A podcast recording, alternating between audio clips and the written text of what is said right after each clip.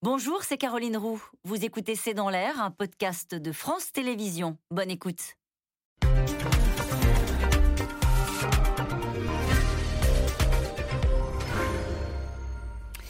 Bonsoir à toutes et à tous. Nous attendons vos questions, SMS, Internet et réseaux sociaux pour alimenter notre discussion. Au milieu du chaos, des bombardements qui s'abattent sur l'Ukraine, de l'évacuation des civils, des sanctions économiques, les diplomaties s'activent dans l'ombre pour tenter de trouver au plus vite une porte de sortie. Hier, c'est une petite phrase du président ukrainien à la chaîne américaine ABC qui est apparue comme une avancée. Il se dit prêt à discuter l'avenir des territoires séparatistes et tempère sa position sur l'entrée de l'Ukraine dans l'OTAN. Côté russe, on assure désormais que le renversement du régime ou l'occupation de l'Ukraine n'est pas un objectif. La Chine et la Turquie, proches de la Russie, sont à pied d'œuvre pour obtenir la fin des combats. Sur le terrain, un cessez-le-feu ce matin a permis l'évacuation de civils des villes assiégées. Peut-on croire à une embellie alors que Zelensky réclame toujours des avions et l'aide de l'Occident et que l'Europe, les États-Unis renforcent leurs sanctions économiques? Une accalmie alors que les bombardements se poursuivent en Ukraine. Le tournant diplomatique diplomatique C'est une question, c'est le titre de cette émission.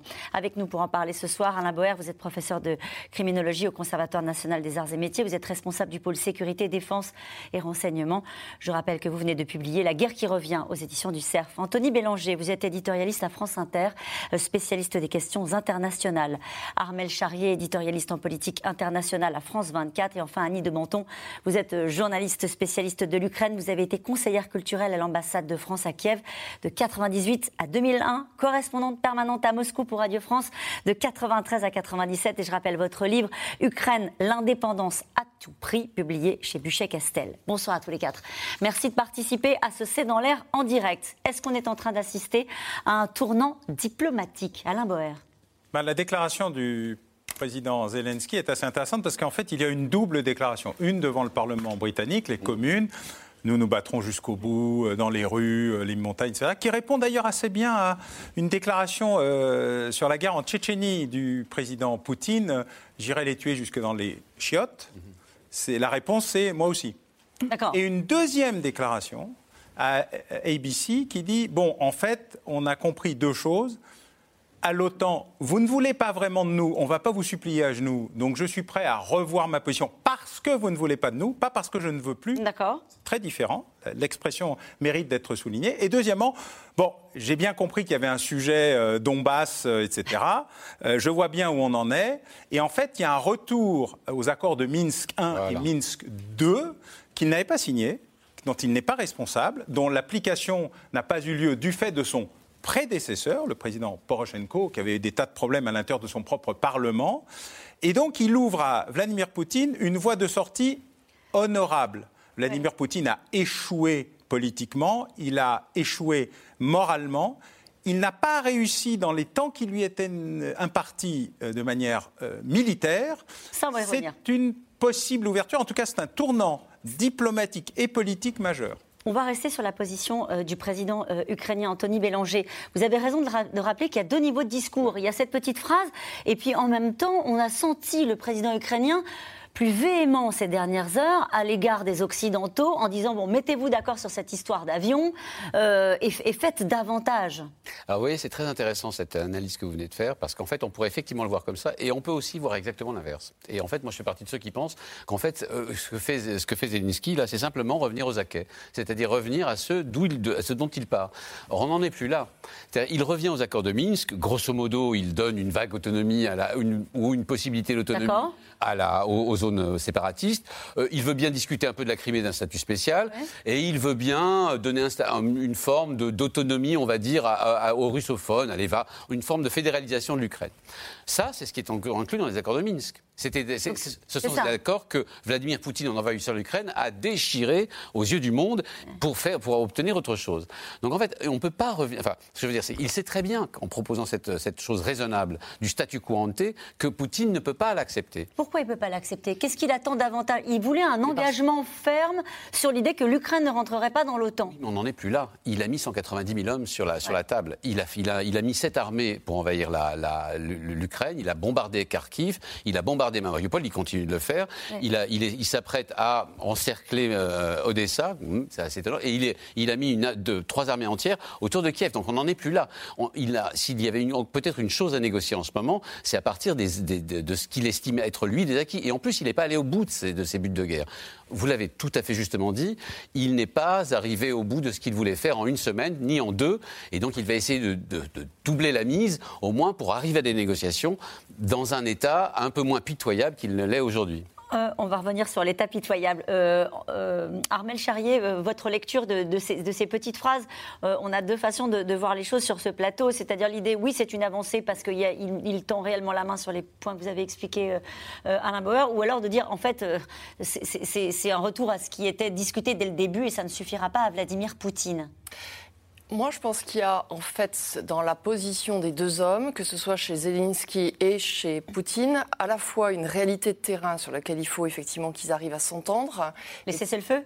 Le cessez-le-feu, et que du coup, un cessez-le-feu, ça va toujours aussi avec une question d'ego et de savoir qu'est-ce que l'on perd finalement. Et finalement, ce que Vladimir Poutine a à perdre, c'est quoi? C'est s'il s'enfonce dans la guerre. Si on arrive à avoir à un moment donné un siège de Kiev qui est long, avec des civils qui sont tués, avec euh, plein de choses autour de ça, il aura beaucoup perdu parce qu'il ne sera même plus en fait en capacité de dire finalement qu'il avait quand même cette notion de sauver le monde, qu'il était. Zelensky, qu'est-ce qu'il a à perdre? Il a à perdre aujourd'hui qu'il était dans un, dans un jeu de comédie aussi appuyé, parce que ça reste un ancien comédien, où il a dit Moi, je suis le héros de la résistance ukrainienne, suivez-moi, regardez-moi. Il a donné du courage à son peuple. Il a donné du courage, oui, oui, c'était effectivement, il allait de l'allant. Il a pris la caméra, il est sorti dehors, il s'est filmé à l'extérieur, etc. Donc il a emporté. Mais du coup, il avait cette position, j'allais dire, de, un peu de héros. Et il était aussi épaulé par les Européens, il était aussi épaulé par les Américains. Si finalement, à un moment donné, tout ça finit par s'étioler, si on rentre là encore dans une guerre qui va durer longtemps et dans lequel on va à un moment donné avoir des morts du côté des Ukrainiens, sa position aussi. Vous, voulez, vous pensez qu'il veut capitaliser parce que c'est le bon moment, je... en étant celui qui, en plus, va tendre la main à un moment aux, aux Russes avec cette phrase hein, qu'il dit la guerre doit être arrêtée. Ça, on se doute qu'il mm -hmm. le dit depuis le début. Euh, nous devons nous asseoir à la table des négociations, mais pour des discussions honnêtes et complètes. Euh, ça lui coûte pas grand-chose de le dire, euh, non? Oui, c'est vrai que moi, je fais une autre lecture des. De, ah ben, on aura trois lectures, allez-y. Cet entretien de, de Zelensky. Euh, qui, au fond, euh, est très modéré dans les ouvertures. Mmh. C'est-à-dire, euh, ce qu'il dit, c'est moi, je, je, respecte les populations. C'est-à-dire, pour ce qui est des républiques, des dites républiques de Donetsk et Lugansk, il faudrait leur demander leur avis. Ce qui est ailleurs intéressant, parce qu'ils ne prononcent jamais le mot accord de Minsk. C'est un mot tabou quand même, mmh. hein, et qui est refusé par tout le monde. Mais il faut quand même consulter les populations. Et pour la Crimée, l'ouverture reste totale. Et d'ailleurs, l'agence TASS, le Kremlin, a répondu immédiatement en disant euh, Nous, on ne reviendra pas ni sur la Crimée, ni sur la, partie de Donbass que nous contrôlons. Donc il y a des ouvertures, mais on peut dire que ça grince encore terriblement. Juste un petit mot. Il y a une guerre d'image qui se joue. Une guerre d'image, on l'a vu depuis, depuis, le début, avec un Zelensky en héros, avec un Poutine en méchant, en gentil. Il y a surtout une guerre d'image euh, autour de, l'idée de cesser le feu et d'arrêter les, combats à chaque fois, j'en suis témoin pour être souvent sur les plateaux, à chaque fois qu'on qu annonce qu'un couloir humanitaire va être fait, l'information s'arrête et on se demande si ça va être, euh, si ça va être euh, comment dire, observé. Et on se voit d'ailleurs bien que les Russes ne le font pas. À chaque fois, ils, ils, ils, ils rompent leurs propres paroles. Ce que je veux dire par là, c'est qu'il y a une appétence mondiale pour un cessez-le-feu, un envie de faire ce qui est absolument légitime. Donc en fait, jusqu'à présent, euh, Zelensky n'était pas dans ce, ce registre-là. Il était dans le registre du va-t-en-guerre, d'une certaine manière, de celui qui se défend, de celui qui, euh, qui, qui, réagit, de celui qui, qui résiste, qui, voilà, qui résiste, qui est en, qui est en costume, en uniforme, qui, euh, qui le soir va, va se faire interviewer dans, au sous-sol de son palais présidentiel. Exactement, du résistant. Il avait besoin d'ajouter ça à ses cordes, d'ajouter l'homme de paix à ses cordes pour pouvoir parler à cette partie de la population mondiale qui attend quand même une solution diplomatique à cette, euh, à cette crise. Il l'a fait. Je suis pas sûr, c'est toujours un jeu de. Je suis pas sûr que ce soit le moment de le faire. Il fallait le faire pour que l'opinion croie qu'il était n'était pas seulement cet homme de guerre ou ce résistant euh, intrépide, mais qu'il était aussi, il pouvait être aussi un homme de paix. Il fallait le faire parce que pour l'instant, la partie couloir humanitaire était capturée d'une certaine manière par le Kremlin et par les Russes qui en ont effectivement les moyens. Ça n'est que ça? Ce ne serait que ça C'est-à-dire, euh, étant donné ce qui se passe sur le terrain, euh, on serait dans une habileté de communication politique, de posture. La guerre, c'est avant tout ça. C'est bien sûr des gens qui meurent sur, sur, sur le, sur, en terrain, mais c'est aussi beaucoup euh, de, que de compter ses alliés, de savoir ce que pensent les gens, les, dire, les puissances autour, de, autour, de, autour qui vous entourent, et de contrôler, de contrôler effectivement l'image et la communication. On peut imaginer, Alain Boer, que le président Zelensky, avec cette interview qui a été qui est mm, parfaitement commentée par, par vous avec des nuances, hein, on le sent bien, euh, c'est à un moment donné pour servir ses propres euh, projets, euh, pour son propre pays, ou alors pour avoir une, une, image sur la scène internationale de celui aussi qui ouvre une porte? Bah, Je crois que si on prend ce que chacun d'entre nous a dit, on, a, la, vérité, on a la synthèse de ce qui se rapproche de la réalité. Moi, je crois que c'est un président qui est extrêmement pragmatique. Mm. Il a compris qu'il y avait à la fois une dimension euh, churchillienne, et d'ailleurs, devant les communes, il n'y est pas allé dans la douceur, hein, entre Shakespeare et Churchill. On a eu droit à l'ensemble, et donc il, il, a parlé le langage qu'entendent les Britanniques sur le sujet, et quand il parle à ABC, il parle au président Biden. Il parle à personne d'autre. Et il dit à Biden, écoute, je vais faire une ouverture. Mm. En fait, il ne nous parle pas à nous. Et à son peuple, il dit Je suis un président pragmatique, je suis un résistant, mais je connais vos souffrances, je sais ce que mm. vous êtes en train de subir, je ne fais pas ça pour le plaisir, je ne suis ni obtus ni borné. J'ai bien compris qu'il y avait deux sujets. L'OTAN, mais ce n'est pas moi qui retire ma candidature, c'est vous qui n'en voulez pas. Ben, je prends acte, je ne vais pas me mettre à genoux et vous supplier de m'accepter. Mais il ne parle plus de l'Union européenne, qui est toujours sur la table. Et d'ailleurs, l'Union européenne a répondu, pour une mm. fois, miraculeusement, en disant ah, on va commencer les discussions pour vous accueillir, vous, les Moldaves, les Géorgiens, tout le monde. Deux, il dit je parle aux gens qui vont m'entendre à Moscou. Écoutez les gars, je ne parle pas de Minsk, mais je fais Minsk. Je sais bien que je fais Minsk, mais je fais Minsk un peu plus parce que je dis plein de choses en même temps. Il faut que les populations soient d'accord. Il faut protéger les populations qui n'en voudraient pas et savoir quel sera le statut des pro-ukrainiens dans la zone du Donbass. Donc, euh, voilà. Et donc, il offre une palette de solutions qui peuvent permettre à Vladimir Poutine de répondre. Et la réponse du Alors, eh ben on, va, on va la garder pour plus tard. Voilà. Elle est beaucoup plus intéressante que, ce qu'on croit. Je ne voudrais pas qu'on y aille avec précipitation. C'est intéressant de se poser aussi sur ce qu'a répondu le Kremlin à cette porte ouverte quand même de la part du président euh, ukrainien. En tout cas, au-delà des images insoutenables des Ukrainiens sous les bombes, à bas bruit, la voie diplomatique semble reprendre de la vigueur. Ce matin, les Russes et les Ukrainiens sont parvenus à un accord de cessez-le-feu pour évacuer les civils des villes euh, bombardées et assiégées. Et le président Zelensky, on l'a dit, s'il continue de réclamer euh, des avions, tend cette fois-ci, visiblement, un peu la main aux Russes. Léa Dermidjian et Jeanne Boulanger. Voici notre interview du président ukrainien Zelensky. Au 14e jour de guerre, le président Zelensky vient-il de faire une inflexion? Interrogé par la chaîne américaine ABC, il évoque de possibles concessions sur la Crimée et les zones séparatistes du Donbass. On peut discuter et trouver un compromis sur la manière dont ces territoires vont vivre. Ce qui est important pour moi, c'est de savoir comment vont vivre les habitants de ces territoires qui veulent faire partie de l'Ukraine. Donc la question est plus complexe que juste reconnaître leur indépendance. Le président ukrainien affirme aussi qu'il n'insistera pas pour obtenir l'adhésion de l'Ukraine à l'OTAN. Signal d'ouverture en tout cas, ce matin, Russes et Ukrainiens sont parvenus à un accord pour faire respecter le cessez-le-feu autour de six couloirs humanitaires. Et notamment d'Izium à Lozova, ou encore au nord-est de Soumy à Poltava. Une trêve bienvenue, car cette nuit dans la région de Soumy au nord-est du pays, une frappe aérienne russe en plein quartier résidentiel les services d'urgence ont passé une bonne partie de la nuit à secourir les habitants. Sur le terrain de la diplomatie cette fois, Kamala Harris dépêchée en urgence en Pologne. Car entre les deux pays, un broglio à propos des avions de chasse MiG-29. Hier, la Pologne voulait déplacer tous ses avions sur une base militaire de l'OTAN en Allemagne, des avions mis à la disposition des États-Unis pour les livrer ensuite à l'Ukraine. Sauf que volte-face, Washington rejette la proposition.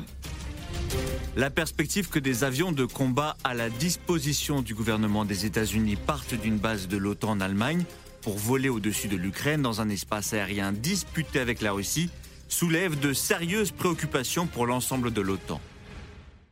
Les États-Unis jouent la prudence. Pas question qu'une assistance militaire soit perçue par les Russes comme une intervention directe dans la guerre. Les Russes, justement, dénoncent un scénario potentiellement dangereux. Sauf qu'en attendant, Zelensky s'impatiente. Ce n'est pas du ping-pong, il s'agit de vies humaines. Nous demandons encore une fois, trouver une solution au plus vite. Ne vous renvoyez pas la responsabilité, envoyez-nous des avions. La diplomatie, un jeu d'équilibriste. Et dans la crise ukrainienne, c'est notamment le cas de la Chine. D'un côté, Pékin annonce aujourd'hui envoyer une aide humanitaire à l'Ukraine, mais refuse de condamner l'invasion russe et s'oppose aux sanctions économiques. Le développement des relations Chine-Russie a une logique historique claire et forte. L'amitié entre les deux peuples est solide comme un roc et les perspectives de coopération future entre les deux parties sont très larges.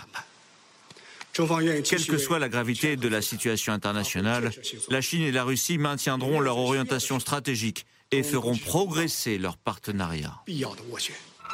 Quand la diplomatie veut y croire, après deux semaines de guerre contre l'Ukraine, Moscou affirme aujourd'hui ne pas chercher à renverser le gouvernement ukrainien. Alors que veut vraiment Vladimir Poutine? Qu'a-t-il en tête? Les services secrets américains le décrivent comme un homme en colère, et frustré. Et cette question de Pierre-Yves dans le Rhône, qu'est-ce qui pourrait permettre à Poutine d'arrêter cette guerre sans perdre la face, un nid de Bonton Écoutez, euh, pour l'instant, effectivement, tout est, ouvert. Euh, bien sûr, il y a quand même euh, deux opinions intérieures. Il y a l'opinion intérieure ukrainienne et l'opinion intérieure russe. Alors, qu'est-ce qui permet à Poutine de négocier sans perdre la face? Apparemment, d'après les informations que nous avons, la haute administration russe a quand même des informations sur ce qui est en train de se passer et serait sur le départ. Alors, le départ intérieur, bien sûr, et aussi le. Ça veut dire une fragilité de l'entourage de Poutine sur le projet de Vladimir Poutine Un entourage, un deuxième entourage. D'accord. dire pas l'entourage immédiat, mais euh, les gens qui sont dans les entreprises qui, euh, et aussi la fonction publique. Donc là, on a quand même des signes de craquement de l'État. Donc c'est vrai que dans les négociations, je pense que ça peut jouer également en faveur d'une solution négociée. Mm-hmm. Armel Charrier, sur euh, ce que, ce que euh, Poutine peut jouer sans perdre la face? Il a besoin d'avoir une logique par rapport à son peuple, c'est-à-dire qu'il a besoin d'avoir une cohérence. La Crimée, évidemment, la guerre d'Azov, parce qu'il a expliqué que c'était ça qui lui donnait la capacité de pouvoir opérer par la suite. Euh, les républiques euh, séparatistes qu'il a reconnues, parce que dans ce cas-là, ça va. Et s'il peut arriver à garder une partie, effectivement, alors est-ce qu'il ira jusqu'à l'est du Dniepr? Ça, ça ferait beaucoup. Ça, ce serait s'il avait été conquérant. Donc là, je vous donne la partie dans laquelle il serait moins conquérant et qui serait dans ce cas-là plus limitrophe. Et évidemment, s'il arrivait à dire, regardez, j'ai évité de faire tomber Kiev, j'ai évité de casser Kiev, avec peut-être un point important qui est de garder le couloir maritime qui descend vers Odessa et qui donne aussi une capacité là. Je pense que ça, pour Vladimir Poutine, ça reste important. Parce que c'est vrai qu'il y a eu une réaction, on le disait tout à l'heure, à hein, Alain Boer du Kremlin, euh, par la voix de la porte-parole de la diplomatie russe, qui a rappelé aussi que le but de cette opération n'était pas euh, de renverser le gouvernement ukrainien. Ça, c'était un message sans doute euh, au président Zelensky. Et que le but n'était pas d'envahir et d'occuper toute l'Ukraine. quand on essaie de savoir ce qu'il y a dans la tête de Vladimir Poutine, là, on a des éléments. Oui, alors, il, a, il a dit depuis déjà plusieurs jours hein, qu'il reconnaissait le gouvernement ukrainien, qu'il reconnaissait. Après avoir dit l'inverse. Après avoir dit l'inverse. Enfin, c'est pas c'est pas la première fois qu'il dit que le gouvernement, il, grosso modo, il négociera avec qui leur fasse de lui. D'autres disent que le président Yanukovych, vous savez celui qui avait été débarqué en 2014, rapprocherait son avion en ce moment. On dit beaucoup de choses. Je crois que pour bien comprendre ce qui se passe entre la Russie et l'Ukraine, il faut quand même faire un petit tour en, arrière. Il faut quand même revenir à l'histoire. Vous disiez, vous demandez tout à l'heure pour que ce que ce qu'il faudrait qu'il euh, retire de, cette, de, ce, de ce conflit pour être pour ne pas perdre la place auprès de ses auprès de, ses, de son peuple eh bien, il faudrait qu'il ramène à son peuple quelques-unes des cités chères de. enfin, grosso modo, ce qu'il dit, c'est l'Ukraine a toujours fait partie, depuis le XVIIIe siècle, et Catherine la Grande, de l'Empire russe.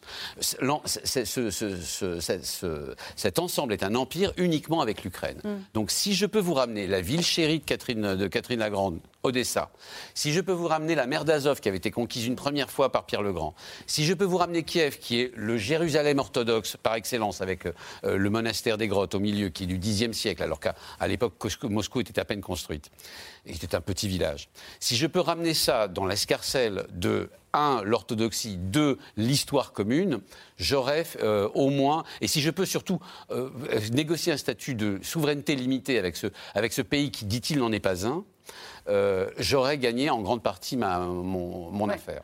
Voilà ce qu'il a en tête. Il a de l'histoire, de la stratégie et surtout une idée impériale. Oui, donc tout ce, ce, canevas-là que vous présentez est inacceptable et pour la communauté internationale et pour les Ukrainiens, euh, Alain Boer. Oui, c'est d'ailleurs pour ça que ce que propose le président Zelensky, on revient, correspond à une porte de sortie où il peut ramener quelque chose à sa population, puisqu'il ramène plus que ce qu'il n'avait avant la guerre ce qui est l'objectif, moins que ce qu'il espérait, mais beaucoup plus que ce qu'il avait. Alors je rappelle que les républiques autonomes du Donbass ont un territoire constitutionnel entre guillemets, hein, je, mmh. avec prudence, beaucoup plus important que la réalité qu'ils occupent aujourd'hui, c'est-à-dire une extension au nord et à l'est. de Mariupol, qui explique l'ampleur des combats sur ce port éminemment stratégique. Trois, le retour à la distribution d'eau en Crimée, qui est un objectif majeur mhm. pour la Crimée, parce que derrière tout ça, il y a quand même des matières premières, de l'énergie et de la flotte. Hein. C'est Merci de le rappeler. De grands principes philosophiques, mais enfin, le retour, le retour en réalité, le retour en réalité. Et puis, il y a le débat de où je m'arrête. Si je peux avoir un couloir jusqu'à Odessa pour garder un dispositif vers la mer Noire, je suis assez preneur. Suis-je obligé de prendre Odessa Non. Mais est-ce que je peux faire un Jérusalem-Est, Jérusalem-Ouest? Il faut discuter. Ou en tout cas, un couloir de distribution. Kiev, j'ai compris que c'était fini. Mais en fait, Comment ça, j'ai compris que c'était fini? Parce que j'ai bloqué, euh, j'ai gelé une partie de l'armée ukrainienne au nord, mais j'ai tellement eu de pertes partout que je n'y arriverai pas. Et là, je vais entrer Vous dites qu'il n'arrivera pas à prendre Kiev Non, il arrivera à l'encercler, il peut la détruire, mais il ne peut pas la conquérir. Et donc, je pense que ce que lui propose Zelensky, en lui offrant par ailleurs une victoire politique sur je retire, Enfin, vous ne voulez pas de moi, j'ai bien compris, donc euh, bah, je n'entrerai pas euh, dans l'OTAN, permet une victoire politique présentable dans la propagande qui s'appelle journal télévisé russe, parce qu'il faut les voir quand même, il y a un moment euh, de, vie parallèle assez, assez intéressant. Hors sol, hors des ah, réalités de ce qui se passe en Ukraine C'est extraordinaire. Ah, c'est un moment de vie parallèle, tu passes le miroir et youhou. Et puis, deuxièmement, une victoire militaire sur le seul endroit où il y a une victoire militaire. En plus, avec Kharkiv, qu'il ne faut pas oublier, parce que mhm. c'est un sujet important, ça fut une capitale.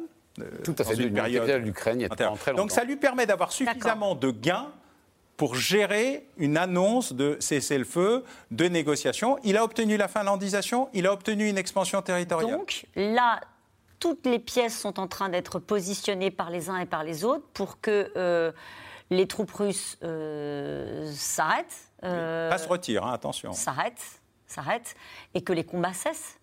Et que les Est-ce qu'on peut être aussi optimiste que ça ou pas, Annie de Menton? Vous me paraît très optimiste. Moi aussi. D'accord, ok. Très optimiste pour plusieurs raisons. D'abord parce que cette énorme armada qui est sur le terrain, je ne sais pas comment on peut l'arrêter parce qu'il y a aussi beaucoup de criminalité, si je puis dire, criminalité de guerre, mais criminalité de cours. Pourquoi vous dites ça? À quoi vous faites référence quand vous parlez de criminalité de guerre? ben, Il y a beaucoup de, d'assassinat de la population, euh, de, de, pillage, de dévastation. Euh, donc euh, il y a des gens qui ne sont pas, comment dire, il y a des gens d'armées parallèles, de mercenaires, qui ont des pratiques de guerrières qui ne sont pas tout à fait celles qu'on peut imaginer. D'accord, qu'on n'arrête pas aussi facilement que ça. Ça déjà c'est très compliqué. Ensuite l'autre chose, c'est l'opinion intérieure. Vous savez, les Ukrainiens, c'est des tenaces. Donc Zelensky joue sa peau là-dedans. Et je ne dis pas sa peau physique, sa peau politique. Vous pensez aussi aux Ukrainiens quand vous dites ça ah, ben, C'est-à-dire que s'ils donnent le sentiment de capituler, ah, s'ils donnent le sentiment de trop lâcher... Demain, il a le pays contre lui. C'est-à-dire... Évidemment, c'est un pays en lambeaux. Euh, avec des villes en ruine, avec euh, une situation apocalyptique. Et une envie de revanche Mais quand même, euh, il y a une population qui reste là, qui s'est battue jusqu'au bout et qui ne va pas pour quoi?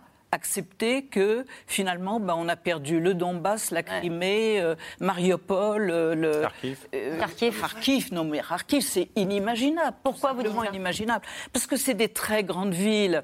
C'est une ville universitaire, c'est une ville intellectuelle extraordinaire. Donc, c'est pas des gens qui vont baisser les bras. Mm. vraiment, c'est tout à fait dramatique. En plus, si jamais il y a le moindre cessez-le-feu qui entre, les populations vont revenir. Ils ont tous dit on part, mais on mais pour revenir. Donc euh, là, c'est vrai qu'il faut être quand même très. Avec cette, cette volonté, malgré tout, des populations euh, ukrainiennes, jour après jour, euh, d'obtenir un cessez-le-feu, de. c'est évident. Voilà, d'en finir aussi avec cette. cette, Et puis éviter la ruine. Éviter la ruine, bien sûr. Et puis je pense que pour le président Zelensky, comme pour le président Poutine, comme pour la communauté internationale, on a beaucoup armé aussi. Ça fait partie des sujets qu'on a entendus, votre, que vous avez soulignés. Alors, l'histoire des, avions est un peu cocasse parce qu'un avion comme c'est énorme, forcément on repère que ça en disant comment est-ce qu'on franchit la frontière alors qu'en fait il faudrait mieux le démonter, mettre euh, dans un avion les ailes repliées et puis avoir des personnes qui soient capables de le remonter sur place et de le faire décoller. C'est un peu compliqué mais ça peut se faire. Mais ce qui est sûr, c'est qu'à partir du moment donné où on envoyait des missiles anti-chars, des missiles euh, aériens. On a envoyé euh, des lance-roquettes, on a envoyé des grenades, on a envoyé des munitions, on a envoyé des fusils, on a envoyé des gilets pare-balles, on a envoyé des casques. Ça veut dire en clair qu'on va avoir des combats. Mm. Donc on va avoir des morts. Donc plus la guerre va continuer, c'est un théâtre d'ombre. Plus les Ukrainiens sont armés, plus la guerre va continuer, plus elle va être féroce. Il va y avoir des pertes du côté des Russes, mais il va y avoir aussi des pertes du côté des Ukrainiens. Donc tout ça, tout le monde a la conscience, en se disant, pour l'instant, on est en train de regarder cette guerre en ayant en tête envie d'un cessez-le-feu. Mais le jour où il va y avoir des corridors humanitaires, on sait ce que c'est qu'un corridor humanitaire, on l'a vu à Sarajevo, ça tire des deux côtés. Mhm. Les civils ne veulent pas forcément partir parce que ceux qui sont euh, en face leur tirent dessus. Mais ceux qui sont de la ville sont furieux de voir des civils s'envoler, donc ils tirent aussi dessus. Donc, juste pardonnez-moi, Armel Chahier, vous laissez entendre que c'est pas parce qu'à un moment donné, politiquement, diplomatiquement, on décréterait un cessez-le-feu que ce serait facile d'arrêter ce conflit? Non, ce ne sera pas facile d'arrêter ce conflit parce que maintenant les gens sont armés et que les gens sont en colère. Donc à un moment donné, il faut aussi saisir l'opportunité. Peut-être que maintenant, oui, parce qu'on n'en est qu'au tout début. Mais quand on est allé loin et qu'on a eu beaucoup de morts, la difficulté, elle est encore plus importante. Anthony Bélanger. Et en plus, je pense qu'on est allé très loin. C'est-à-dire que l'exemple par Kharkov, par exemple. Kharkiv, pardonnez-moi. Eh oui, je suis d'une autre génération. Euh, Kharkiv est une ville qui était supposée être russe qui était supposé être russophone, russophile, hein, où on a envoyé probablement des, conscrits euh, libérer la ville en pensant qu'ils allaient être accueillis avec des fleurs. Vous savez, c'est la fameuse erreur du début. Kharkov a été, Kharkiv a été puni par les Russes. C'est-à-dire qu'ils ont systématiquement détruit Kharkiv justement parce qu'elle ne correspondait pas aux standards qu'ils attendaient d'une ville supposément pro-russe. Mariupol, c'est un peu pareil. Mm. Mariupol est une ville martyre entièrement punie. Elle a échappé à l'orbite russe en 2014. Elle avait pourtant une population qui, semblait être plutôt pro-russe, un maire qui semblait être plutôt pro-russe. Et aujourd'hui, c'est une des villes qui se défend le plus. Mm. Après, c'est où on pourrait prendre le gars d'Irpin mm. aussi, qui est, qui est en banlieue de qui est en ce moment pilonné par, par l'armée. C'est beaucoup et c'est trop tard. Sur des villes qui sont extrêmement importantes, 400 000 habitants pour, euh, pour Mariupol, 1 500 000 habitants pour Kharkiv, la ville mm. des poètes pour Kharkiv, la ville, la ville pont pour, euh, pour, entre la Crimée et le, et le Donbass pour, pour Mariupol, je pense qu'effectivement, la, punition a été trop sévère pour que, le, pour que les armes puissent se taire rapidement. Euh, Alain Boer, euh, vous avez évoqué la, question des conscrits. Euh, visiblement, même si le journal télé est, lunaire en Russie, comme vous le racontiez tout à l'heure, les Russes ont reconnu qu'ils avaient envoyé des soldats conscrits en Ukraine, des appelés. Les officiers responsables seront punis, a dit Vladimir Poutine. bon, il donne le sentiment de ne pas avoir été au courant qu'on avait envoyé de, la chair à canon, voilà, sans, sans, son accord. En tout cas, c'est ce qu'il semble dire. Ça, ça veut dire que l'opinion russe est aussi un sujet, en tout cas un élément de pression pour Vladimir Poutine qui pourrait lui donner envie, à un moment donné, lui aussi, d'en rester là bah, il se rappelle de l'Afghanistan. Hein. L'Afghanistan, euh, l'opinion russe a basculé quand on a vu les morts revenir et les notices nécrologiques euh, fleurir dans les journaux locaux, euh, ce qui a permis de se rendre compte de l'ampleur des pertes. Alors il faut se rendre compte qu'en 10 ans, l'armée soviétique a perdu 14 000 ou 15 000 hommes. Là, elle a perdu entre 5 et 6 000 hommes en 15 jours. Voilà c'est le nombre de sacs mortuaires commandés par l'armée russe. c'est les sacs commandés. Il y avait peut-être des stocks. Je veux dire par là, l'ampleur des pertes. Et sacs mortuaires, c'est pas les blessés, ni, les, ni ceux qui se sont enfuis, ni ceux qui ont été euh, arrêtés euh, par euh, les résistants ukrainiens. C'est quelque chose de considérable. Et donc, il y a évidemment un phénomène où, derrière la manipulation et la propagande, qui a les limites de toute manipulation et de propagande. Quand les Russes se rendent compte qu'il n'y a plus aucun média d'opposition, quand la radio écho de Moscou s'arrête, c'est un double signal. L'absence de son fait autant de bruit que le son de l'opposition. Et donc il faut se rendre compte qu'il y a une opposition, donc, ça veut dire y compris à l'intérieur du Et Kremlin. Et ça, c'est une pression à l'intérieur du Kremlin, vous dites ce que disait tout à l'heure Annie de Menton sur le fait. C'est un élément à prendre en considération. D'abord parce qu'il faut se rendre compte que l'idée que nous avons du Kremlin est fausse. C'est-à-dire que la kremlinologie, on a oublié ce que c'était, alors que jusqu'à présent, vous savez, quand on regardait le positionnement des gens lors du défilé de la victoire, on savait ce qui se passait. Et eh bien là, on a une indication à laquelle personne n'a porté attention. La composition du Conseil de sécurité nationale russe. Alors on sait qui est un, le président Poutine. Deux, on s'attendait au Premier ministre Medvedev, au ministre de la Défense. Pas du tout. Il s'appelle Patrouchev, Nikolai Patrouchev. Nikolai Patrouchev, c'est le patron du Conseil de sécurité nationale, mais au lieu d'être le secrétaire général du Conseil, qui arrive tout à la fin avec marqué en petit secrétaire général du Conseil, chargé de l'administration, comme celui du Conseil de ministres, c'est le numéro 2. C'est l'homme qui, une seule fois dans sa carrière, en 2015, au journal Commerçant, a dit voilà quelle sera notre stratégie vis-à-vis -vis de l'Ukraine. Et c'est une stratégie, comme l'a très bien dit Anthony Bélanger tout à l'heure, orthodoxo-slavo-russo-impérial. Il y a tous les indicateurs. Vladimir Poutine, en juillet de cette année, publie 41 pages de réécriture historique de la relation russe. C'est ça que je veux dire. Il se produit à l'intérieur de l'appareil Kremlin la mise à l'écart du, ministre de la Défense, du euh, général en chef, du euh, ministre euh, des Affaires étrangères, qui n'est plus que septième ou huitième dans l'ordre hiérarchique, une dégringolade. Ça veut dire qu'il a écarté ceux qui ne sont pas raccord totalement avec son projet il, a il a écarté tous ceux qui étaient sa garde rapprochée historique. Et il les a humiliés. Annie de Menton, oui. sur, cette, sur cette pression de l'opinion, c'est important parce que vu d'ici, quand vous nous dites euh, les Russes ne savent pas ce qui se passe et que dans le même temps, vous rappelez euh, cette information, 6000 euh, sacs mortuaires qui ont été commandés, des Ukrainiens qui appellent les familles, tout ça, à un moment donné, exerce une pression sur Vladimir Oui, d'autant que cette histoire de, vulgairement parlant, de gestion des cadavres a été soigneusement cachée par le Kremlin jusqu'à présent, puisque au début du conflit, ils avaient l'intention de les stocker, si je puis dire, en Biélorussie. Et puis, euh, à un moment donné, les morgues de hein. Biélorussie euh, ont débordé et c'était plus possible. Et donc, ils ont fait venir des crématoriums ambulants, ce qui est une grande tradition de l'armée russe, et joyeux, mais c'est comme ça. Et à un moment donné, et là, c'était exactement en train de se passer, euh, il y a tantôt des familles russes qui sont prévenues de la mort de leurs gamins et qui veulent venir en Ukraine récupérer les corps, soit des, des, corps, des cercueils qui arrivent en Russie. Et donc il y a ce début de conscience de l'horreur euh, quels que soient les, engagements des uns et des autres, qui est en train de se faire et qui... Et qui exerce une pression sur euh, l'entourage de Vladimir Poutine, sur, Vladimir Poutine. Sur la population, c'est absolument clair, c'est évident. Plus, euh, effectivement, les conversations des prisonniers les prisonniers sont invités par les autorités ukrainiennes à parler à leur famille et ils enregistrent tout et ils mettent tout euh, dans les réseaux sociaux. C'est difficile de couper le son, du coup, y compris quand on est à la tête d'un média euh, russe euh, tenu, ce que vous disiez tout à l'heure, même là, au final. L'absence de son fait sens. Alors, la ville d'Odessa, on l'a dit tout à l'heure, est en alerte, ce port stratégique sur la mer Noire encerclé par l'armée russe s'attend désormais au pire. La vie continue malgré tout, vous allez le voir, entre préparation militaire et gestes du quotidien. Et il y a aussi euh, des femmes qui ont euh, choisi de rester et qui, à leur manière, organisent la résistance. Reportage sur place, Théo Malval et Magali Lacroze. Dans la banlieue d'Odessa, un lieu tenu secret sert de base d'entraînement à la résistance ukrainienne. On s'y prépare au combat avec les moyens du bord. À l'intérieur du hangar, des dizaines de femmes fabriquent depuis des jours des filets de protection.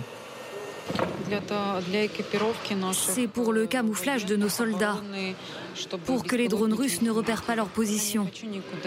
Je ne veux pas partir d'ici. J'ai de la famille partout en Ukraine. Je dois rester pour aider mon pays.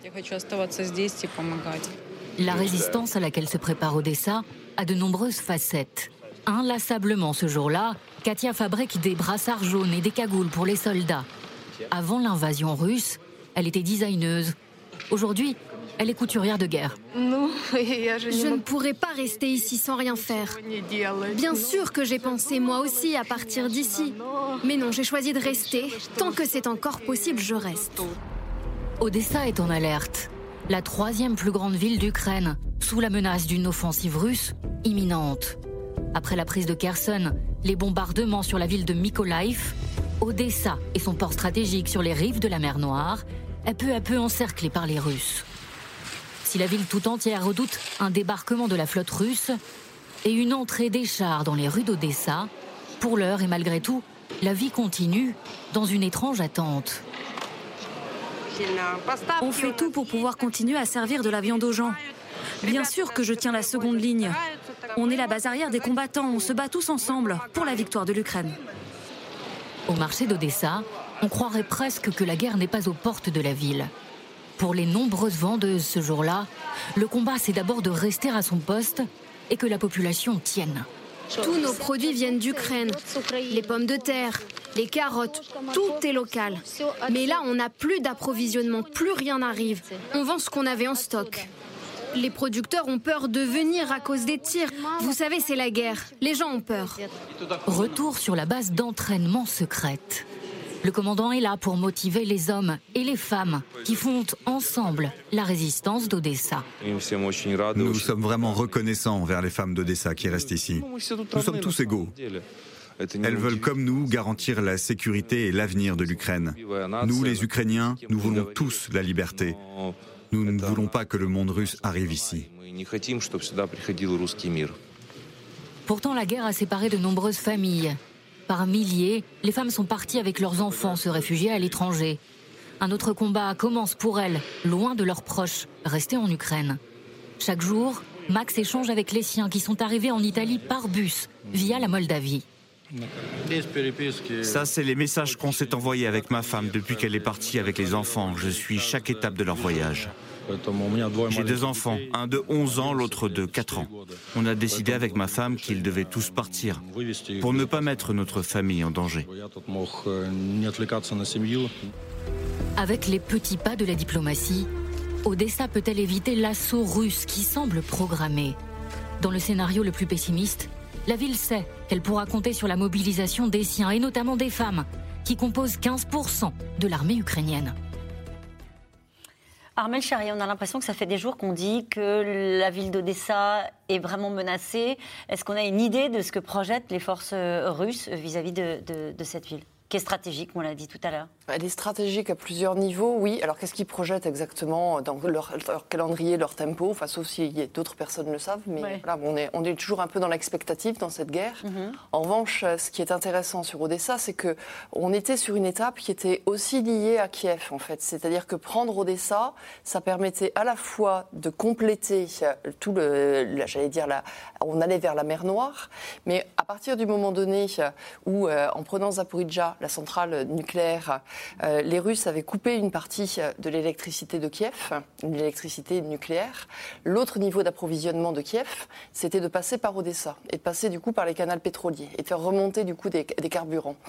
Or là, on voit que Vladimir Poutine est quand même dans cette logique qui est de se dire à la fois j'ai besoin de récupérer ce port à la fois j'ai besoin de récupérer un cheminement euh, parce que je coupe Kiev. De la même manière, on voit qu'il y a eu des, points qui ont été réussis euh, tout en haut. Ça, on s'éloigne un peu d'Odessa, mais on a la carte, hein, vous allez voir. Il y avait par exemple des nœuds ferroviaires, c'était à Konotop et euh, à Tcherniv. Et donc du coup, ça aussi, pareil, il les a récupérés. Donc il est assez stratégique dans sa façon de faire. Mm. La seule chose sur Odessa, c'est qu'on est encore dans la marge de négociation dont on parlait. C'est-à-dire que prendre Odessa, ça lui permet éventuellement de pouvoir discuter d'autant mieux avec Zelensky, parce que là, si jamais il prend un bout ça et qu'il ne la bombarde pas, mais qu'il la laisse telle qu'elle, si Zelensky est intéressé par faire un cessez-le-feu ou un accord de paix, il peut lui dire est-ce que tu veux garder un petit couloir et une entrée à la mer? Si c'est en ma possession, ça, je peux t'offrir cette carte-là.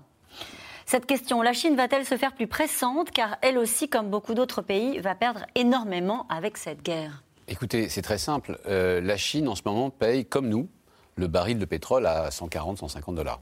Elle paye le gaz, comme nous, deux ou trois fois le prix qu'elle le payait il y a encore un an. Donc la Chine, qui est une énorme consommatrice, parce que ces industries ne sont pas extrêmement efficientes d'un point, de vue, euh, d'un point de vue de la consommation de gaz et de pétrole, euh, qui est une énorme consommatrice de pétrole et de gaz, n'ont aucun intérêt à continuer à avoir, à, dire, à avoir un conflit larvé comme ça en Europe, pas larvé, pardon, un conflit en Europe ouvert, qui la priverait, euh, qui, en tout cas, qui, qui, qui, qui, continue, qui ferait perdurer un prix du pétrole et du gaz aussi élevé. Donc elle a un intérêt économique évident à, ce que ça s'arrête, enfin en tout cas que ça ne dure pas trop longtemps. Euh, est-ce qu'elle interviendra? Moi, j'ai toujours pensé que la Chine euh, restait sur son air et restait tout au long de son histoire sur son air géographico-civilisationnel, que c'est qui est l'empire du milieu, et qu'elle considère que c'est une guerre de une guerre européenne, une chose à régler entre la, entre la Russie et, les, et, et la. C'est quand même voisin. Hein non, mais bien sûr. Non, mais je, parle, je parle en l'occurrence d'un quand il s'agit d'un conflit européen, je pense qu'elle n'a pas vocation à intervenir. Elle a éventuellement vocation à dire à, Vladimir Poutine, il est peut-être temps d'arrêter les bêtises, mais euh, ne jamais oublier qu'elle paye le pétrole aussi cher que nous, en fait. Hum.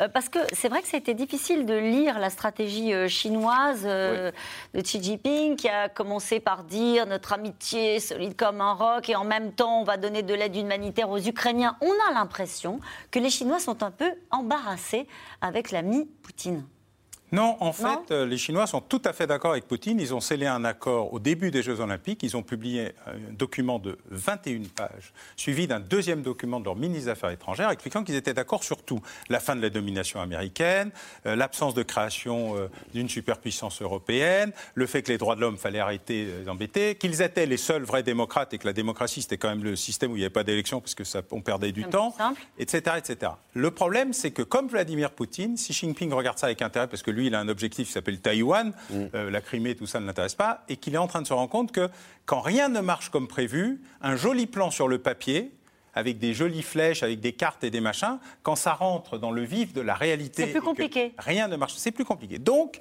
comme ils ont toujours été prudents et qu'ils se sont offerts une ou deux incartades, mais pas plus jusqu'à présent, dans l'affirmation de la puissance mm. chinoise, notamment l'ambassadeur de, Chine en France. Euh, n'est pas le, moindre détenant d'une ligne extrêmement mm. dure d'affirmation de la puissance impériale chinoise. Là, ils se sont d'abord abstenus, puis, ils ont mm. ils sont pas votés contre mm. euh, les résolutions anti-invasion. et deux, ils ont commencé à émettre une, petite voix qui, en même temps, dit notre amitié est indéfectible, ce qui est en général le sens de la retraite juste avant. Ça, voilà, bien Tout va bien, donc on se retire. C'est bien ce que je disais. Et donc, ils sont sur une ligne aujourd'hui. Il faut trouver un compromis, une solution. Si on pouvait se parler, tout ça, parce que ça ne peut pas durer très longtemps pour les raisons qui ont été indiquées par Anthony Bélanger. Encore qu'ils ont négocié un rabais avec, les, avec les Russes. Mais il paye quand même. Cette phrase du directeur de la CIA, alors évidemment c'est le directeur de la CIA qui parle, mais malgré tout, je pense que le président Xi et les dirigeants chinois sont un peu troublés par ce qu'ils voient en Ukraine. Est-ce que dans la partie euh, diplomatique, la Chine joue un rôle majeur ou est-ce qu'elle est euh, observatrice embarrassée comme on vient de l'entendre? Est-ce que la Turquie, euh, puisqu'il y a un, voyage du responsable de la diplomatie russe, M. Lavrov, qui sort à Antalya pour aller négocier avec les Turcs, est-ce que c'est la Turquie qui est au cœur du jeu désormais? Est-ce que c'est la Chine? Est-ce que c'est l'Europe? Qui, Vladimir Poutine, écoute-t-il le plus Armel Charrier? Un peu tout le monde ou bah personne, peut-être, en fait. C'est peut-être à tour de rôle. Je répondrai dans l'ordre des questions que vous avez posées. Euh, le rôle de la Chine, effectivement, il est celui qu'il est.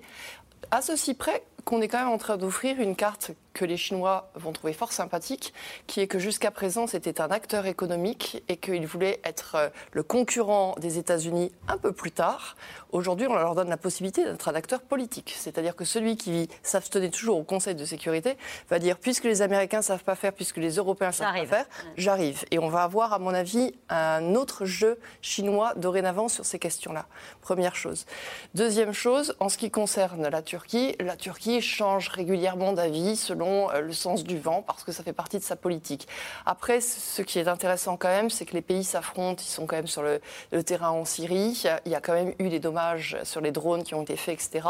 Donc là encore, il faut qu'ils voient quelles sont leurs zones d'intérêt claires sur, ces questions-là. L'autre question après, c'est Israël, qui reste aussi un point intéressant. et là aussi, parce qu'il y a une communauté ukrainienne importante qui s'en va, parce que Israël, elle joue aussi le jeu des pays arabes aujourd'hui, et aussi le jeu de contrer l'Iran et le Hezbollah, et que donc ils ont besoin des Russes par rapport à ça. Donc ça fait partie de tous ces enjeux qui se mettent petit à petit en place.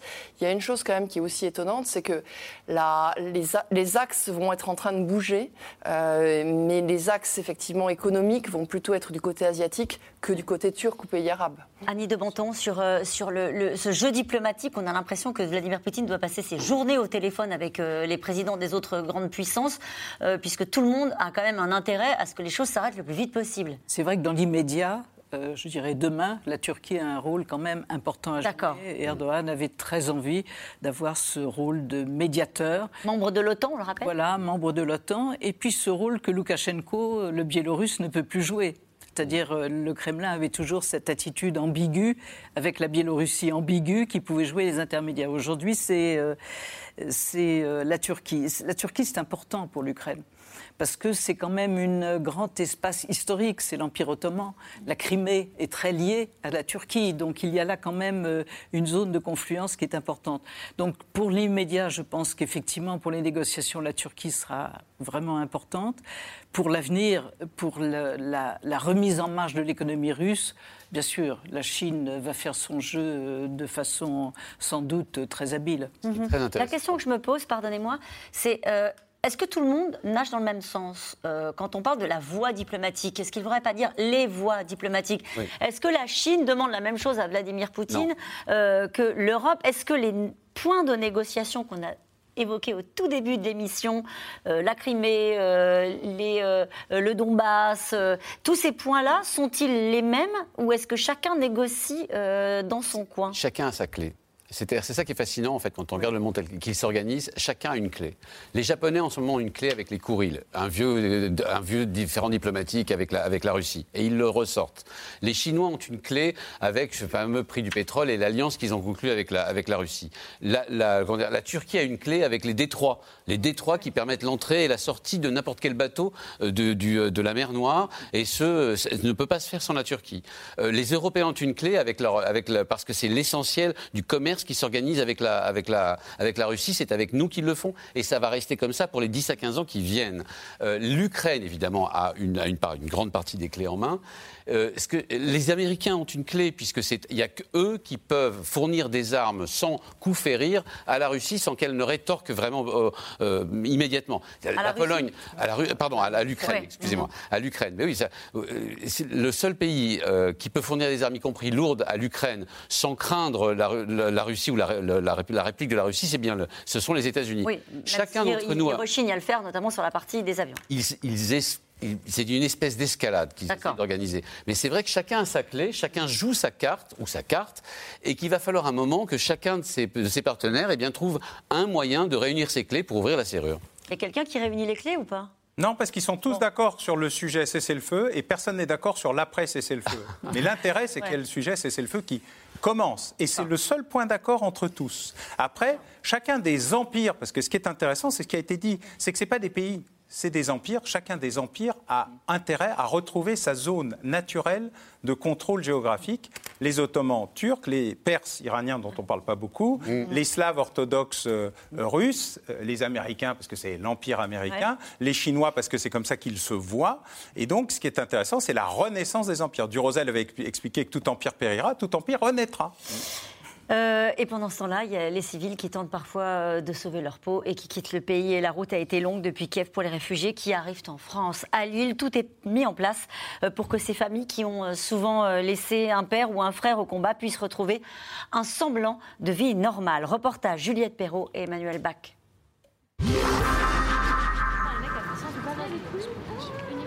À 2000 km de Kiev, Lille, où arrivent depuis quelques jours les premiers réfugiés ukrainiens. Depuis une semaine. Bonjour, bienvenue. Yulia, 33 ans, mère célibataire, est hébergé avec sa fille dans cet appartement mis à disposition par la mairie. Ça, c'est notre chambre. Dans un coin, les quelques affaires qu'elles ont emportées à la hâte dès les premiers bombardements. Il y a un côté pour ma fille et un côté pour moi. Quelques pantalons, des choses comme ça. Dans celui-ci, on a mis quelques bonbons, des cookies, ce qui nous est tombé sous la main.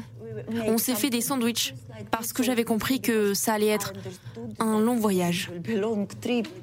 En tout, cinq jours. Plusieurs trains, un bus, de l'autostop, qu'importe la destination et les conditions de voyage.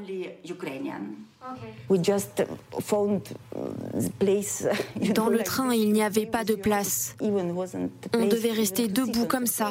On ne pouvait pas s'asseoir sur le sol, c'était plein. On attendait debout pendant des heures, 6 ou 7 heures. C'était un mélange d'émotions, de la peur, de la sidération. On ne s'était pas préparé. On ne se prépare pas à ça.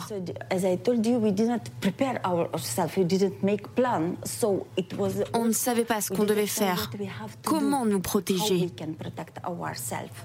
Une guerre vécue aussi par sa fille Raïta, du haut de ses 11 ans. Au moment de partir, il y avait une seule chose importante pour moi à emmener. C'était mon nounours Teddy. C'est tout ce que j'ai pris. Pouvez-vous m'aider? Aujourd'hui, Yulia et sa fille espèrent rester en France définitivement. D'autres sont encore en chemin. Des arrivées gérées au cas par cas à la mairie par Martine Aubry et son équipe. On fait le point là depuis, depuis ce matin. Donc on est 2580 mails sur euh, des, des, personnes qui sont capables d'accueillir 4580-90 places. Objectif à moyen terme, permettre aux Ukrainiens qui le souhaitent de retrouver un semblant de vie normale en France. Ils vont avoir une autorisation temporaire de six mois renouvelable jusqu'à trois ans avec la possibilité de travailler. Là, par exemple, on voit déjà, il y a un monsieur qui est ingénieur civil, il y a deux dames qui travaillaient euh, dans les commerces. Donc, dès qu'elles auront un peu appris le français, on va leur trouver un travail. Nous, notre objectif, c'est que ces personnes deviennent autonomes. Euh, on n'est jamais sorti de notre centre de réfugiés sans être devenu autonome. Pour certains, en revanche, à mesure que les jours passent, l'horizon s'assombrit. Cela fait six ans qu'Alina vit en France. Depuis le début de la guerre, elle ne lâche plus son téléphone portable. Allô, maman, vite. Allô. Toute sa famille est encore en Ukraine et refuse de la rejoindre.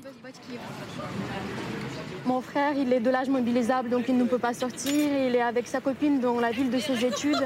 Et quand je lui en ai parlé, peut-être que tu pourras trouver un moyen de sortir, il m'a dit non, je ne veux pas être euh, traître de mon pays. Il y a des gens qui font la guerre, qui défendent le pays. Et moi, je ne peux pas abandonner. Et, lui-même, il voudrait s'engager dans l'armée. L'angoisse d'une jeune femme de 24 ans loin des siens. Terrorisée, à l'idée de voir la guerre arriver jusqu'ici. C'est très bizarre en fait de se dire que ça se passe avec mes proches et que moi je suis ici, qu'ici tout va bien. C'est ça qui est le plus difficile, je pense. Je suis contente que ça aille bien ici et j'aimerais bien que ça reste comme ça. L'Ukraine, n'était pas prête pour ça. J'ai bien peur qu'on soit dans la même naïveté aujourd'hui ici. Alina envisage désormais de se rendre en Pologne pour aider les réfugiés, avec l'espoir qu'en Ukraine, Quelqu'un d'autre aidera à son tour sa famille s'il le faut.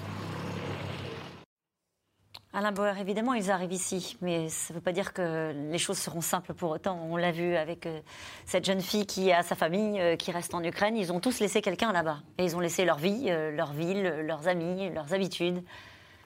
Oui, je note une révolution. Hein. Mm. Les migrants sont devenus des réfugiés. Oui.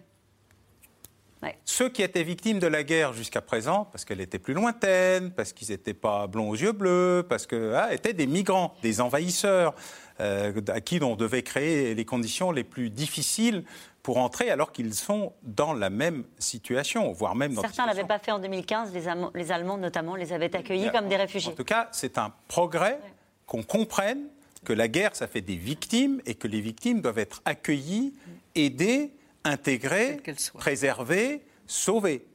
Par ailleurs, c'est la première fois depuis très longtemps que la France assume, elle aussi, de fournir des armes, et pas n'importe quoi, à un belligérant agressé, non membre de l'OTAN, non lié à un accord de défense entre ce pays et la France en expliquant que nous irions au-delà des rodomontades diplomatiques. Et d'ailleurs, le ministre des Affaires étrangères euh, chez vous, euh, il y a quelques jours, euh, expliquait que oui, on assumait euh, même si on ne donnait pas les détails. Bah, il paraît que Alexis Corbière, membre de la commission de la Défense, euh, a affirmé qu'on avait livré des gilets pare-balles et des missiles. Oui, des missiles Milan. C'est une faute de l'avoir dit. Euh. non, excusez-moi, mais c'est un peu de l'hypocrisie. Parce que tout le monde sait que la France a, envoyé des missiles, des, missiles anti-chars Milan. ça, ça, se publie partout. Les Américains, 17 000 javelins. Ce qui est, ce qui est des javelins, enfin, des, des, missiles à courte portée, à moyenne portée, sol-air, etc. Et des Stinger 2. Et des Stinger 2 qui font si peur aux Russes, puisque c'était l'arme qui avait défait l'armée russe en Afghanistan, la version 1. Juste, je voulais, sur les, sur les migrants, enfin, sur les réfugiés, pardon, euh, je voudrais que les Français aient bien, aient bien en tête que d'abord, les Ukrainiens ne viendront pas en France. Ils viendront dans des pays dans lesquels ils ont déjà hum. euh, des, des, euh, des, liens et surtout des amis ou de la famille. Donc essentiellement la Pologne. Et assez étonnamment, on l'a appris, mais on l'a oublié, mais il, faut, faut, quand même le répéter, l'Italie, on l'a vu dans votre reportage d'ailleurs, l'Espagne et le Portugal, où les, comment dire, euh, les Ukrainiens sont la deuxième communauté étrangère. C'est une histoire un peu compliquée, ça vient, mais je ne vais pas vous l'expliquer. Ça vient de l'Église catholique des, années 2000 qui a décidé d'accueillir là une partie des Ukrainiens uniates. Bon, bref. En tout cas, il y a une longue et ancienne tradition d'accueil des, des, euh, Je vais vous donner un chiffre. L'Italie a accueilli 24 000, 24 à 25 000 migrants depuis le début, depuis 15 jours. La Grande-Bretagne, 200 et la France quelques centaines. À peine, je crois, à peine, deux, à peine 2000, je crois pas plus. Donc c'est vous dire un peu la disproportion. Mm. Donc je peux déjà, on, peut déjà, on peut déjà dire qu'en fait, avant tout, ils vont aller vers le sud de l'Europe. Mm-hmm. Et, vous avez utilisé le mot migrant parce que c'était rentré dans le parce que c'était rentré dans le langage commun. Dans le langage commun et effectivement, comme le rappelait Alain Bauer, curieusement, ce sont devenus des réfugiés. Ce sont devenus euh, des réfugiés. Euh, et nous revenons maintenant à vos questions.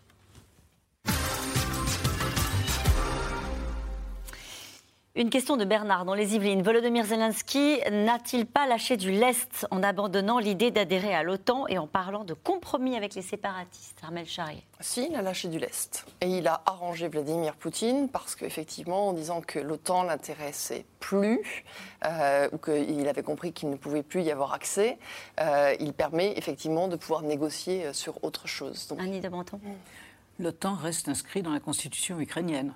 Donc c'est un lâchage opportun et temporaire. Est-ce qu'ils se parlent, euh, les Ukrainiens et les Russes, en tout début de semaine dernière? On disait de toute façon, ce n'est pas du vrai dialogue, ils ne peuvent pas se parler réellement. Ça se fait par des intermédiaires. Oui, ils se parlent Absolument. Ils se, ils se, parlent, ils se comprennent parfaitement. Il y a quand même des cultures, euh, je dirais même euh, des cultures militaires, de, issues de l'Union soviétique. Donc ils comprennent un certain nombre de choses. il y a 11 millions de Russes qui ont des, des, parents et des, et des, liens parentaux avec des Ukrainiens. 11 millions de Russes, c'est beaucoup quand même. Un peu moins de 10% de la population. Les cours, euh, le cours apparemment imprévu des opérations militaires oblige-t-il Vladimir Poutine à négocier plus qu'il ne l'aurait voulu?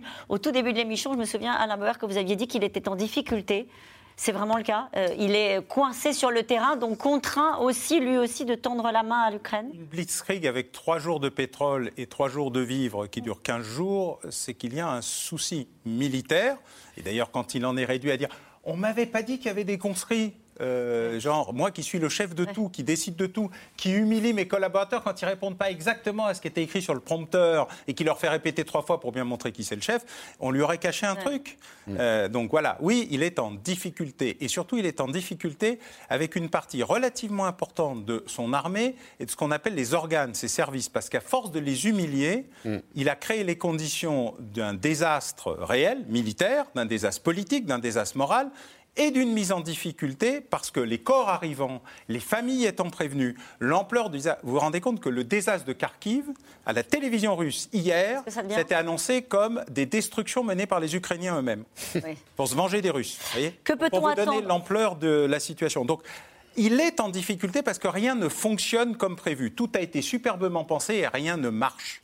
Que peut-on attendre de la confrontation entre les ministres des Affaires étrangères russes, ukrainiens et turcs demain en Turquie Anne de Menton? Écoutez, je pense que chacun va réexpliquer sa position. De toute façon, euh, Lavrov a déjà donné la sienne. Euh, la Crimée, on ne reviendra pas là-dessus. Le, le ministre des Affaires étrangères. Pas, le temps ne reviendra pas. Je pense que Zelensky a donné la sienne aussi. On est venu pour négocier, pas pour capituler. Mm. Et on ne viendra pas à genoux euh, demander aux armées qui nous ont attaqués, euh, finalement, de nous restituer un territoire. Donc ça risque d'être très serré, mais en même temps intéressant. Annie de Bonton, en fait, pour que ça se termine bien, il faut que tout le monde gagne à la fin? Vous savez. Diplomatiquement, j'entends. Oui. Diplomatiquement, on ne peut pas imaginer une seconde que les gens qui ont pris des bombes sur la tête puissent. Tout le monde ne gagnera pas. Et de toute façon, je crois que ce conflit a aussi aiguisé terriblement les haines de tous les côtés.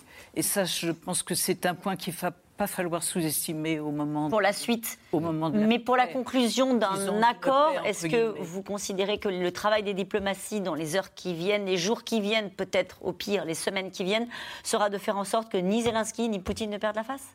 Bah, Est-ce que c'est possible? On peut essayer. C'est toujours ce qu'on essaie, parce que souvenez-vous, quand on a fait perdre la face aux Allemands euh, après la Première Guerre mondiale et après la Seconde Guerre mondiale, on a effectivement connu effectivement beaucoup de problèmes. Donc c'est après il y aura toujours un vainqueur et un vaincu. Voilà. Je pense que Mais il faut trouver, il faut trouver l'équilibre. Mais là, on appuie à ce que ce que vous dites. C'est vrai que là, pour l'instant, on ne on voit pas très bien le nombre de morts, on ne sait pas très bien le nombre de massacres qui a eu lieu, donc on ne sait pas à quel point la population est touchée. Et juste pour compléter le reportage qu'on a vu, en même temps, euh, les Ukrainiens, ils ont quand même 2 millions de personnes qui sont dehors, qui mm. partent dans des camps. Je vous rappelle qu'il fait moins 10 en ce moment en mm. Ukraine. Donc là, on a vu des conditions parce qu'on est accueillis en France et que c'est le début du printemps. Mais euh, quand on est dans des camps ou quand on est en situation de détresse euh, et qu'on a pris ses enfants euh, par la main et qu'on a pris juste un petit baluchon et qu'ensuite, si on vous donne à manger, tant mieux, mais qu'ensuite, il y a toutes les mafias qui sont là grouillantes parce qu'elles veulent traiter toutes les opportunités pour soit vous prendre de l'argent, soit vous amener à, aller dans des, dans des. On parle de prostitution, de choses comme ça, très rapidement. Ça arrive très rapidement. Donc ça, on est sur quelques jours. Donc tant qu'on que quelques jours, on n'est pas encore là-dedans. Si ça s'étiole, ça va devenir complexe. Pourquoi l'ambassadeur de Russie est-il toujours en poste à Paris? Parce qu'on n'a pas rompu les relations diplomatiques avec la Russie, que nous ne sommes pas en guerre avec, euh, euh, la, Russie. et donc il n'y a pas de raison particulière, euh, ni pour qu'il s'en aille, ni pour que le nôtre quitte Moscou. Exactement. N'y a-t-il pas de risque de voir la belle solidarité européenne voler en éclats face aux difficultés économiques engendrées par la guerre? Alors, euh, pour l'instant, on fait, on fait, on fait la preuve d'une remarquable résilience pas tout à fait dans l'OTAN. On a vu qu'il y avait des petits soucis entre les Polonais, les Américains, les, les Allemands et, euh, au sujet de ces avions. Mais d'un point de vue de l'Union européenne, c'est même assez remarquable ce qu'on a réussi à obtenir. J'en suis, excusez-moi, mon grand-père le disait comme ça, j'en suis comme deux ronds de flanc. Je vais vraiment. Je suis très étonné de la position de l'Allemagne, qui a fait une révolution copernicienne, très étonné, y compris de l'Espagne, qui tout à coup euh, donne des armes, de M. Orban, qui est, bah, d'accord, il a des élections dans quelques semaines, mais enfin, qui tout à coup groupir derrière l'Allemagne et le reste des pays de l'Europe dit l'important l'important, c'est l'unité européenne. J'en reste, euh, j'en reste couate. Il y a un, sommet demain important. Et qui aura lieu à Versailles et qui rassemblera l'ensemble des pays européens. Et je, vous assurer que, je peux vous assurer que ce sera œcuménique. Hein. L'imbroglio entre les États-Unis et la Pologne au sujet des avions MiG-29 polonais est-il une manœuvre de diversion vis-à-vis de Poutine? Non, ah bah. c'est un problème euh, lié à la manière dont les Polonais ont essayé de, communiquer sur cette question.